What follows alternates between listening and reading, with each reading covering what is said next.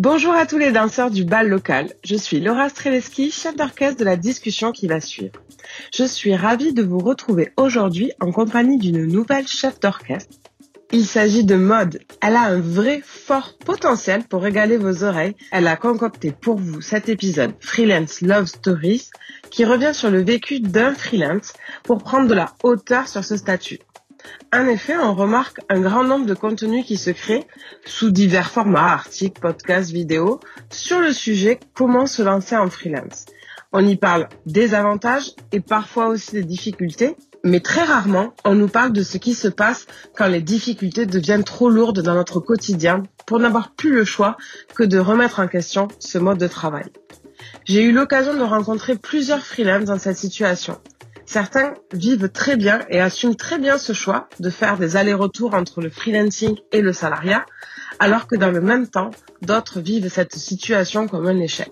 Les recherches de préparation de l'épisode que Mode a pu faire l'ont questionné sur pourquoi le freelancing et pourquoi le salariat. Et ce qui paraît faire la vraie différence, c'est finalement cette sensation de liberté. Une autre étude récente montre malgré tout que ça reste quand même quelque chose de très français. Liberté, égalité, fraternité, vous me direz. Alors c'est quoi la liberté au travail? De choisir ses sujets? Les personnes avec qui on travaille? Les heures que l'on fait? Et même le salaire qu'on veut gagner? Pas toujours si évident. La vie reste faite de compromis. Mais vous avez la liberté de les choisir. Choisir, c'est aussi accepter de ne pas tout avoir. Et s'il y a bien une chose qu'il est difficile de gérer en freelance, c'est son temps et son argent. Vous l'avez compris, nous nous attaquons à un vaste sujet. Mais essayons d'avancer ensemble grâce à l'expérience de vie de notre invité du jour.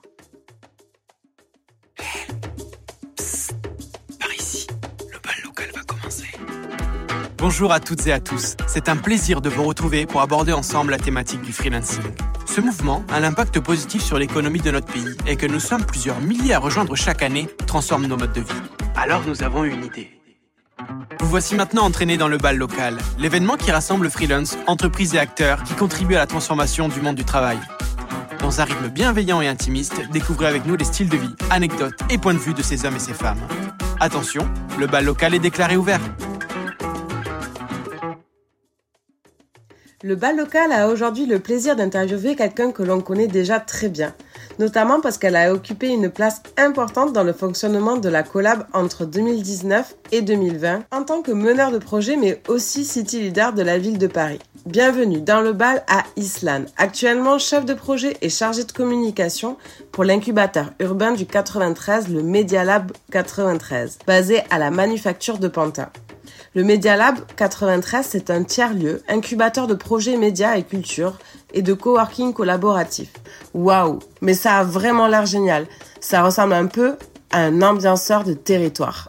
Découvrons maintenant le témoignage de Islan dans cet épisode à trois voix. Bonjour Islan. Bonjour Maude. Bonjour Laura. Bonjour Maude. Merci Islan de nous accueillir chez toi ce matin, dans ton joli petit appart, c'est cool, à Romainville. Euh, J'ai plein de questions pour toi, on a plein de questions pour toi. La première c'est, attention, qui es-tu et quel est ton parcours? Alors, euh, ravie de vous accueillir euh, et que l'appartement vous plaise. et ravie aussi d'être avec vous pour euh, ce nouvel épisode du bal local. Donc, je suis Islan. Euh, comme tu l'as dit, euh, je vis à Romainville et euh, j'ai grandi à Paris, donc où j'ai fait des études d'histoire, de communication et médiation culturelle, avant de devenir chargée de communication, tout simplement en tant que salariée.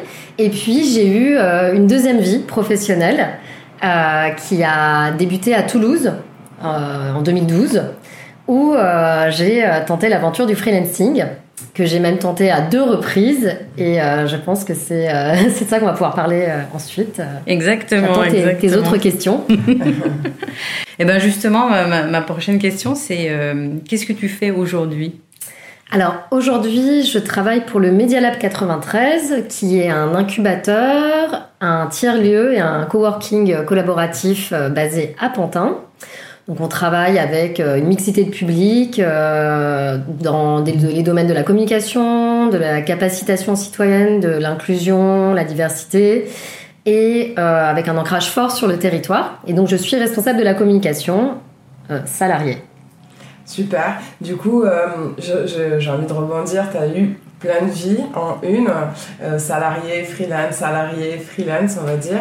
Sur la partie freelance, euh, j'aimerais bien revenir euh, sur quelles sont les, les, motivations qui t'ont poussé à devenir freelance, qu'est-ce qui te plaît? On parle beaucoup de liberté du freelance et d'autonomie du freelance.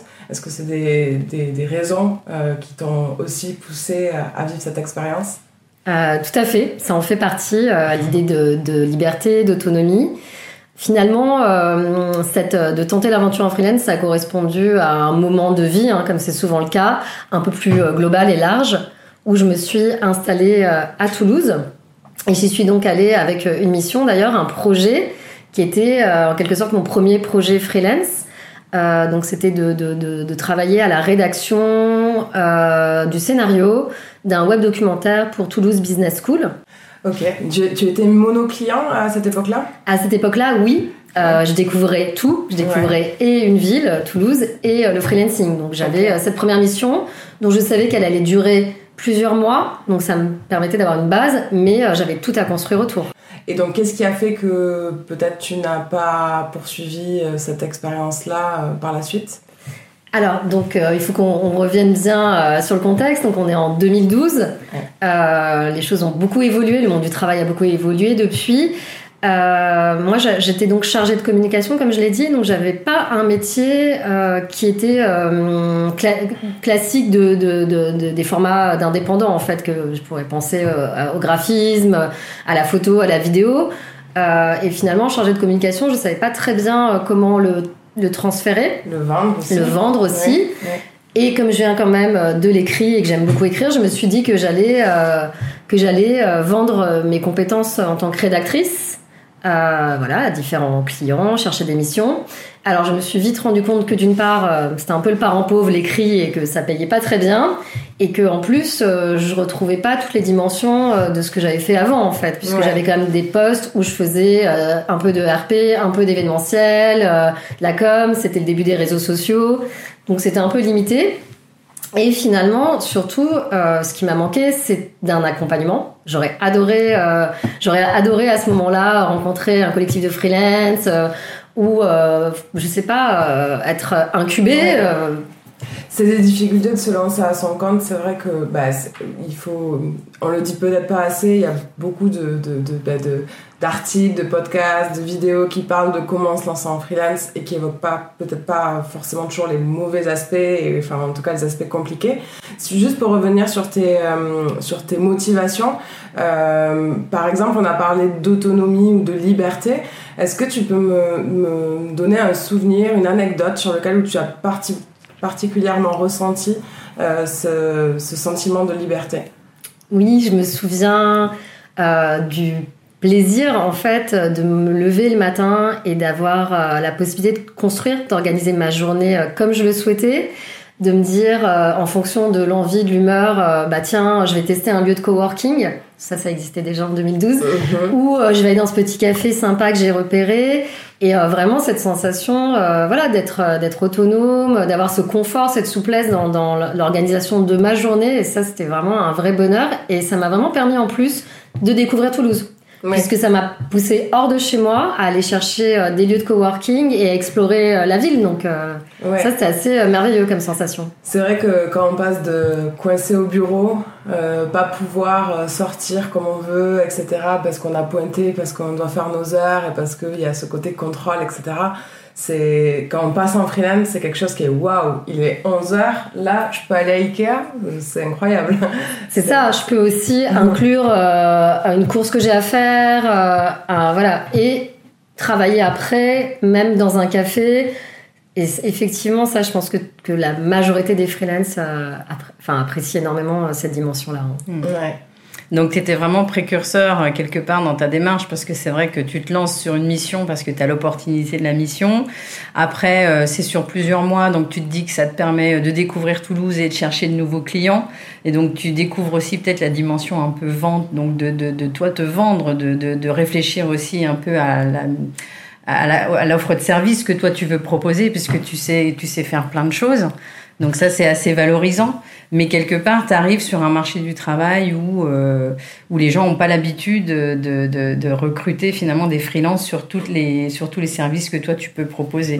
Donc il y, a, y, a, effectivement ce, ce décalage-là. Mais est-ce que c'est ce décalage qui, à un moment, toi, t'as as fait... T'as donné envie de faire marche arrière ou comment ça s'est passé par la suite en fait? Euh, J'avais j'avais pas identifié euh, certaines difficultés en amont et finalement je me suis retrouvée euh, donc à euh, avoir des difficultés à trouver euh, de nouvelles missions, à savoir comment me vendre et finalement à me dire je vais je vais voilà je vais je vais reprendre une activité salariée tout en me laissant quand même un peu d'espace pour des missions freelance et on verra. J'ai pas repris à temps plein et je, voilà, je me suis dit, euh, pour l'instant, en tout cas, euh, c'est trop insécurisant pour moi et j'ai pas l'impression de, de, voilà, de, de bien m'en sortir. Euh, mm. Donc. Voilà, donc la première grosse difficulté, on va dire, elle a été financière, quelque part. Mm. Financière, mais même de, de, posture, de savoir quoi vendre, en fait. Mm-hmm. C'est ce que je dis vraiment, de transférer cette expérience de chargé de com qui est assez large, finalement, qui, qui donne tout un panel de compétences et euh, de me dire mais en fait chargé de com en freelance ça n'existe pas alors je et tu as quand même retenté l'aventure une deuxième fois de te lancer en freelance. Et euh, du coup justement euh, bah, qu'est-ce qui t'a redonné cette motivation et qu'est-ce qui te dit que qu'est-ce qui t'a fait dire que cette deuxième fois tu allais pouvoir bah, lever peut-être les freins ou les difficultés que tu avais eu la première fois enfin comment ça s'est passé? Comment tu t'es relancé une deuxième fois dans, dans le freelancing? Je crois que j'avais eu ma dose euh, du salariat. non, mais en fait, euh, encore une fois, ça a correspondu à un mouvement global. Là, ma réinstallation à Paris. Et euh, finalement, d'être quand même dans un contexte qui a, qui a beaucoup évolué. Et ma rencontre avec la collab. Là, j'ai senti qu'il y avait de nouvelles possibilités. J'ai compris que d'une part, je pouvais être entourée et mhm. ne plus être complètement isolée ou en solo, mais partager justement mes, mes, mes mhm. expériences partager euh, mes difficultés, partager mes réussites avec d'autres. Et mhm. euh, c'est vrai que moi, l'aventure, le collectif, c'est très important pour moi. C'est ce que j'aime aussi dans le salariat, d'être dans une équipe. Donc là, j'ai trouvé ces dimensions-là. Et puis euh, voilà, après la vie, c'est des, des, des, rencontres, des, des synchronicités. Et finalement, quand j'ai découvert la collab, la collab cherchait quelqu'un pour développer à Paris le collectif. Et moi, j'allais rentrer à Paris, donc en fait, c'était juste le, le timing parfait. Voilà. Ok. Et, euh, et du coup, euh, est-ce qu'on pourrait revenir par exemple sur ton meilleur souvenir en tant que freelance et ton meilleur souvenir en tant que salarié? En tant que freelance, euh, je dirais que le, plus bel accomplissement et ce que j'ai trouvé très gratifiant, c'est la dernière, le dernier projet que j'ai mené mhm. avec la collab, en tout cas sous la casquette collab pour les ateliers d'art de France, mhm. et donc accompagner la refonte du site Révélation, qui est la biennale d'artisanat d'art qui a lieu au Grand Palais tous les deux ans. Mhm. Et euh, j'ai adoré cette expérience. D'une part parce que c'est dans un secteur euh, qui, me, qui, qui, me parle, euh, le secteur voilà, de, de l'artisanat d'art, culturel. C'est mhm. vraiment ce que j'aime. Et en plus, j'ai vraiment, j'ai vraiment adoré cette, cette possibilité de monter une équipe et de voilà d'avoir toute cette partie de gestion de projet de, de, trouver les bonnes personnes et toute cette coordination avec le client, la confiance qui nous a été accordée, parce que c'était quand même un, beau budget. Mhm. Et donc, euh, je dirais que de toutes les expériences que j'ai eues de freelancing, c'est la plus aboutie et la plus gratifiante. Mhm. Et en plus, elle s'est bien passée malgré toutes les difficultés. Mhm. Euh, le Covid est passé par là, euh, les stop and go, les, les moments vraiment compliqués et, et le, changement multiple d'interlocuteurs. Et je trouve qu'on a, voilà, on a, on a, on a vraiment eu des, des, personnes, des belles personnes dans cette équipe et on a bien travaillé ensemble. Voilà. Donc, quelque part, tu as pu exprimer toute la palette de tes, de tes compétences au travers de, de ce projet. C'est un peu ce que j'entends. oui, en tant et ce moteur collectif. Et le moteur collectif. Et aussi, quand même, euh, la, vraiment la, la, la, capacité à, à proposer euh, une, une, vision, une méthodologie, à avoir un rôle vraiment, quand même, d'encadrement, de, de meneur, de meneuse. Ce que, ce que, que T'as pas toujours dans le salariat aussi. Là, je me suis vraiment sentie euh, en responsabilité. Ouais. Et c'est ce que j'ai beaucoup apprécié. Alors, ensuite, pour mes expériences salariées, euh, il y en a eu, il y en a eu plein, mais euh, je dirais que j'ai aimé tous les moments où, où on fait équipe, en fait, et où j'ai pas mal travaillé sur des, des, des de l'événementiel, et notamment en 2010, avant mon, arrivée à Toulouse, euh, j'ai travaillé en tant que chargée de com de la mairie du 18e arrondissement à Paris et j'ai pris part à, l'organisation de la fête des vendanges. La fête des vendanges qui est un événement euh, majeur euh, à Paris en termes de nombre de visiteurs mhm. et qui est très festif et qui est très chouette puisque l'enjeu c'est de reconnecter quand même tous les quartiers du 18e et voilà, tous ces, tous ces moments où on, fait équipe, où on fait collectif m'ont plu. Même si le collectif est quelque chose qui m'intéresse dans le freelancing, il y a quand même la dimension de responsabilité, d'autonomie, d'audace, de, prise de risque que j'ai voilà, que j'ai apprécié dans le freelancing. Oui, dans le freelancing et que tu as pu euh, retrouver grâce euh, bah, aux structures que tu as rejoint aussi dans le salarié, parce qu'on t'a laissé peut-être un peu l'autonomie, la responsabilité de l'événement dont tu parles. Et, euh, et peut-être que ce qu'on peut recouper aussi, que un des, des, facteurs épanouissants en fait dans la vie professionnelle, c'est aussi travailler sur des sujets ou des secteurs qui nous tiennent à cœur. Tu as parlé de la culture sur le mm. freelancing et finalement l'événement était aussi culturel, plus gastronomique, etc. Mais il y a ce côté culturel qui est en fait ton fil conducteur. Et finalement, peu importe euh, le statut avec lequel euh, tu travailles, si on retrouve euh, un sujet qui te plaît, une certaine responsabilité et autonomie et une dimension collective, travailler en équipe et porter un projet en équipe, bah, finalement pour toi c'est un petit peu la recette de ton épanouissement professionnel. C'est ça. c'est bien, c'est très bien résumé, Laura. Chers auditeurs, voici venu le moment des questions tempo. Une question, deux réponses possibles, c'est parti Alors, pour la première question, on va te demander curiosité ou sécurité Ah, je dirais une curiosité éclairée. pas mal, pas mal.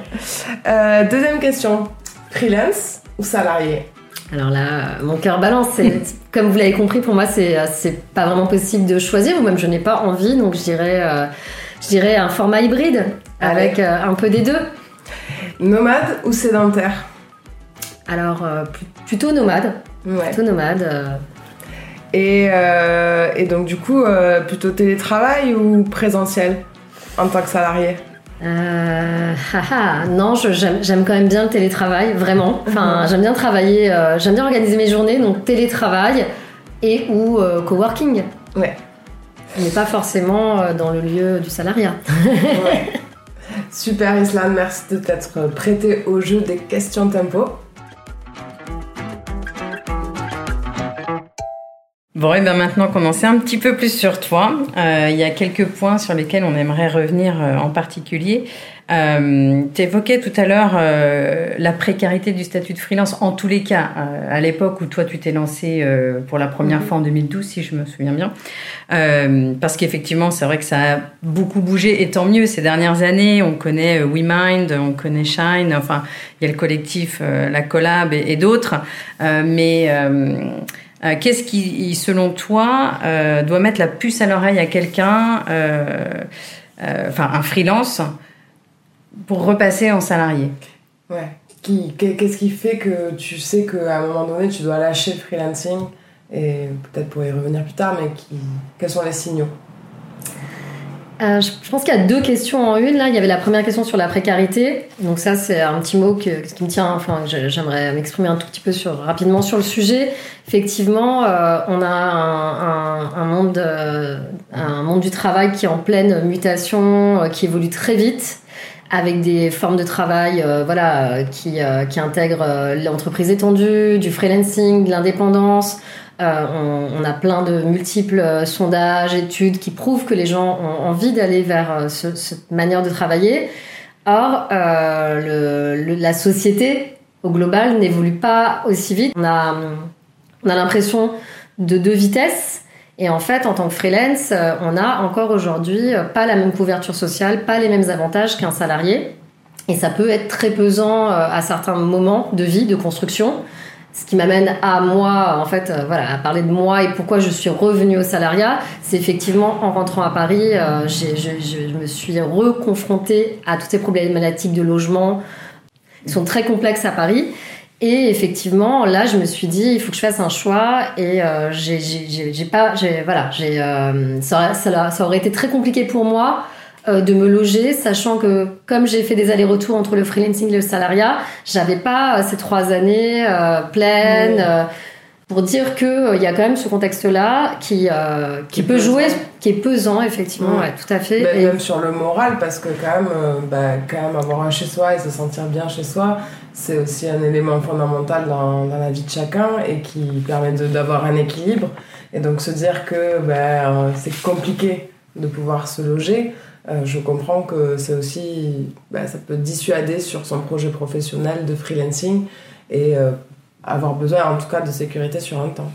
D'autant plus quand on est freelance, c'est qu'on travaille de chez soi. Donc ça prend encore une dimension. Euh, Mais est-ce que c'est uniquement finalement ce voilà ce signal? Parce que parce que je pense qu'il y a peut-être aussi d'autres raisons qui ont fait que euh, bah, tu as choisi euh, de, de, de, repartir aussi en salarié. Euh, il y a d'autres signaux auxquels on peut se fier si on commence à se sentir en difficulté en tant que freelance. Je pense qu'il est vraiment important de s'écouter et de pas se mettre dans une logique ou une posture d'échec, mais se dire qu'on a fait une expérience et euh, vraiment de prendre un moment euh, pour faire un bilan, euh, tout simplement. Alors soit devant son, son ordinateur, soit avec un papier, un stylo, et de dire bah voilà, qu'est-ce que ça m'a apporté cette expérience? Qu'est-ce qui a été positif? Qu'est-ce que j'ai aimé? L'autonomie, la liberté. Et qu'est-ce qui m'a posé problème? Qu'est-ce qui a été difficile pour moi? Est-ce que ça a été d'aller chercher des clients, par exemple? Est-ce que ça a été de se vendre, ce qui peut être qui est vraiment une dimension euh, du freelancing et qui, euh, qui peut être compliqué à faire? Est-ce que c'est euh, ne pas savoir, ne pas avoir des revenus fixes et être dans cette incertitude financière? Peser le pour et le contre finalement de cette expérience et se dire peut-être qu'il y a certains aspects qui sont très importants pour soi, donc qui peut faire pencher la balance plus dans le positif et plus dans le négatif, mais que moi je pense qu'il faut pas que les gens se jugent, c'est que c'est une perception à un moment donné, à un instant T, mais que ben, la vie peut faire revenir au freelancing, donc tu en es la preuve incarnée, et que ça correspond à des moments de vie, et juste s'écouter, parce qu'il faut, n'a qu'une vie, tous les instants sont précieux, et du coup il vaut mieux ben, être dans un bon état d'esprit, euh, surtout quand il s'agit de travail, euh, puisqu'on y passe une grosse majorité de sa, de sa journée, de sa vie. Ouais, donc rester flexible, rester souple, rester à l'écoute de soi-même. Et euh, chaque expérience est, porte, porte, est riche d'enseignements. Et c'est vrai que euh, c'est peut-être ça aussi l'avenir du travail, hein, c'est de, de, passer d'un statut à un autre, d'avoir cette souplesse, cette flexibilité en fonction des opportunités, mais aussi de ce qui nous fait nous grandir parce que on va apprendre certaines choses euh, de, notre freelancing et qu'on va emporter avec nous dans notre expérience de salariat et vice versa.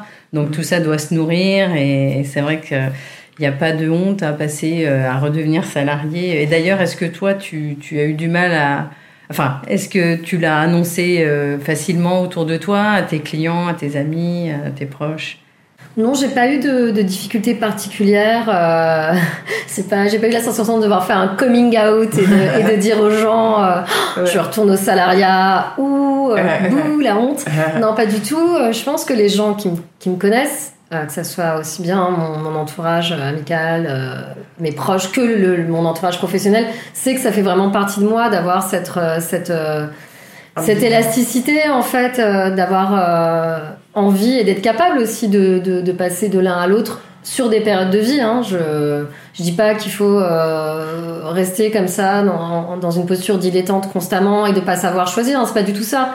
C'est aussi des périodes de vie, des moments où on peut euh, on peut avoir plus envie de, d'espace, d'autonomie et d'autres moments où on a besoin de se structurer et peut-être que le salariat à un moment peut correspondre à quelque chose euh, voilà de, de, de plus sécurisant. J'ai une question. Est-ce que tu t'es plus senti soutenu euh, quand, tu as quand tu as annoncé de te lancer en freelance ou euh, plus, plus senti soutenu quand tu t'as annoncé de te lancer à revenir au salariat? Euh, Je dirais que effectivement, si on prend la génération de mes parents, ce genre, voilà, euh, eux, effectivement, ce qui les rassure, c'est encore le salariat. Hein. Eh le freelancing, ça leur fait peur. Après, autour de moi, en fonction, finalement, en fonction des gens, puisque les gens parlent toujours de là où ils sont, hein, mm. euh, ceux qui sont un peu pareils, des nomades du travail, bah, ils vont me dire, oui, le salariat, c'est nul. voilà. Et d'autres euh, qui vont, voilà, juste me dire, bon, bah, ou te dire, t'as du courage, moi, je pourrais pas, j'oserais pas, c'est trop insécurisant, voilà. Ok. Et est-ce qu'aujourd'hui tu ressens des, des, regrets, un peu de nostalgie de ton époque freelance ou, ou non? Euh, la nostalgie, non, mais par contre, je regarde ça avec, euh, avec euh, douceur et avec, avec encore beaucoup de joie, en fait, parce que ça m'a beaucoup apporté. Et, et, en fait, pour moi, c'est pas, c'est pas forcément la fin d'une histoire. Hein. il y aura peut-être de prochains épisodes à voir comment. Et comme je le disais, enfin, moi, je pense que on peut aussi imaginer, on pourrait, dans l'idéal, imaginer d'avoir des formats vraiment de travail hybride euh, pourquoi pas de pouvoir faire euh, du salariat et du freelancing à côté, euh, bien sûr en fonction des compétences qu'on a et, des milieux professionnels. Peut-être que l'avenir du travail est là et peut-être que ça peut, je pense à quelque chose, ça peut, je sais pas, accompagner des périodes de vie, même une jeune maman. peut-être qu'il y a vraiment des choses que l'idéal serait ça en fait, de, de pouvoir avoir cette souplesse. Peut-être pour euh, finir un petit peu cette discussion, si une personne, euh, tu rencontrais une personne qui était dans cette situation, je ne sais plus quoi faire, est-ce que je continue mon activité en freelance ou euh, qui, doute, qui hésite, qui est un petit peu dans un moment, on va dire, de creux, qu'est-ce que tu lui dirais Quel serait ton, voilà, ton conseil en quelques mots? Alors mon premier conseil, c'est de s'entourer pour pouvoir sortir de soi, avoir du recul et, euh, et avoir des conseils voilà, de, de, regard neuf sur euh, son parcours, ses compétences, vraiment de s'entourer. Aujourd'hui, il y a plein, plein de collectifs, euh, plein de possibilités. Donc, mhm. première chose. Ensuite, euh, peut-être justement de faire une transition, de pas se dire bon bah je retourne tout de suite au salariat en abandonnant euh, tout ce que je viens de faire en freelancing, mais se dire bon est-ce que je peux prendre un boulot à mi-temps, une mission, quelque chose, et repositionner les choses. Et ce que je disais, ce temps de réflexion, en fait, tout simplement. Ouais, c'est un excellent conseil, je pense, d'y aller aussi peut-être en douceur pour quelqu'un qui a mm. peur. Ça lui permet de renouer avec le salariat, revivre les deux situations en même temps. Et pourquoi pas rester slasher, puisque c'est quand même la mode en ce moment de multiplier les activités et les projets dans une même vie. Euh, il y a de nombreuses personnes qui en sont les témoins. Et euh, donc voilà, pourquoi pas aussi. Bien sûr. Pour allier les deux. Tout à fait. Euh, finalement, euh, peut-être que cette personne se sentira tout à fait à son aise avec ces deux formats ou aura ce temps en fait juste de réflexion et de se dire bon bah voilà j'ai commencé à, mon expérience de freelancing de cette manière il y a des choses à améliorer. Ce qui est très classique ce qui est très banal. Maud tu disais aussi tout à l'heure à juste titre que dans le salariat il y a plein de contraintes il y a plein de choses qui sont pas faciles en fait. On est en constante évolution et même en tant que salarié on, on, a des périodes très différentes l'arrivée d'une nouvelle personne dans une équipe des nouvelles missions des nouvelles responsabilités. Finalement en gros être en évolution et à l'écoute de, de, ses désirs et, de, et même de ses difficultés. Je pense que c'est la clé. Hein. Mm-hmm.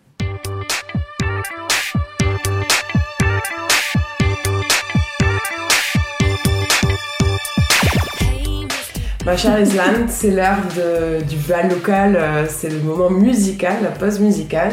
Euh, le DJ euh, souhaiterait savoir ce que tu veux écouter ce matin.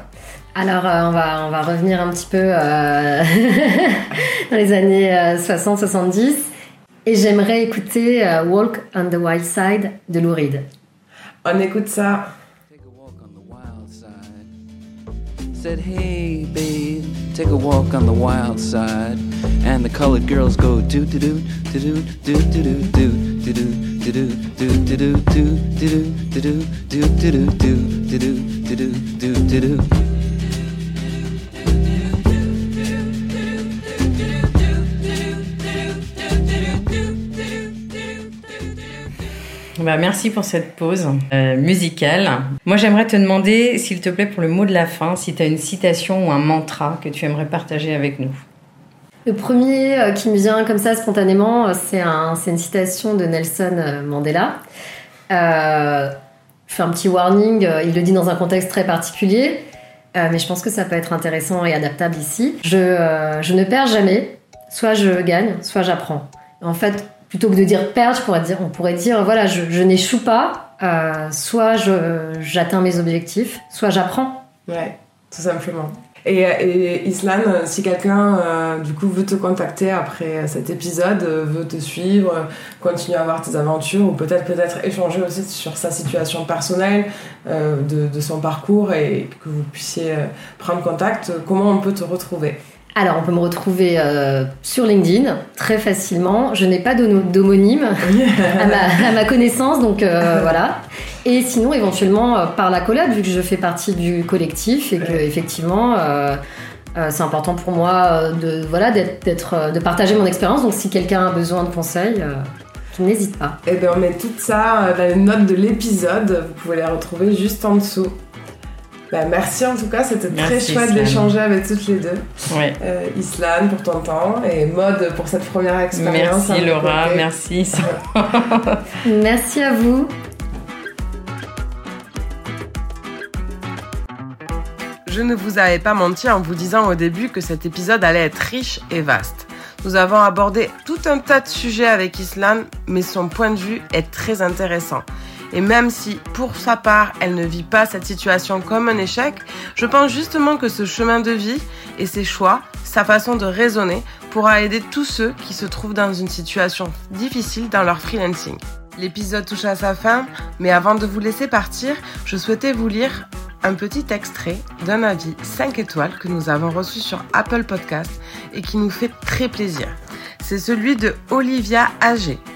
Elle nous dit un podcast indispensable pour moi qui suis freelance depuis peu. Merci la team. Vous aussi, envoyez-nous une pluie d'étoiles sur Apple Podcast. C'est ce qui motive les chefs d'orchestre à enregistrer les futurs épisodes. C'était Laura en direct du bal local.